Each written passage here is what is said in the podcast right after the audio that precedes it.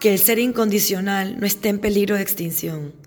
que el amor prive siempre en cualquier relación, que el equivocarse sea un aprendizaje evidente en cada evolución,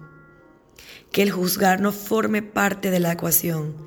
que el perdón nos muestre su poder de sanación, que el estar presente y consciente no requiera mayor decisión.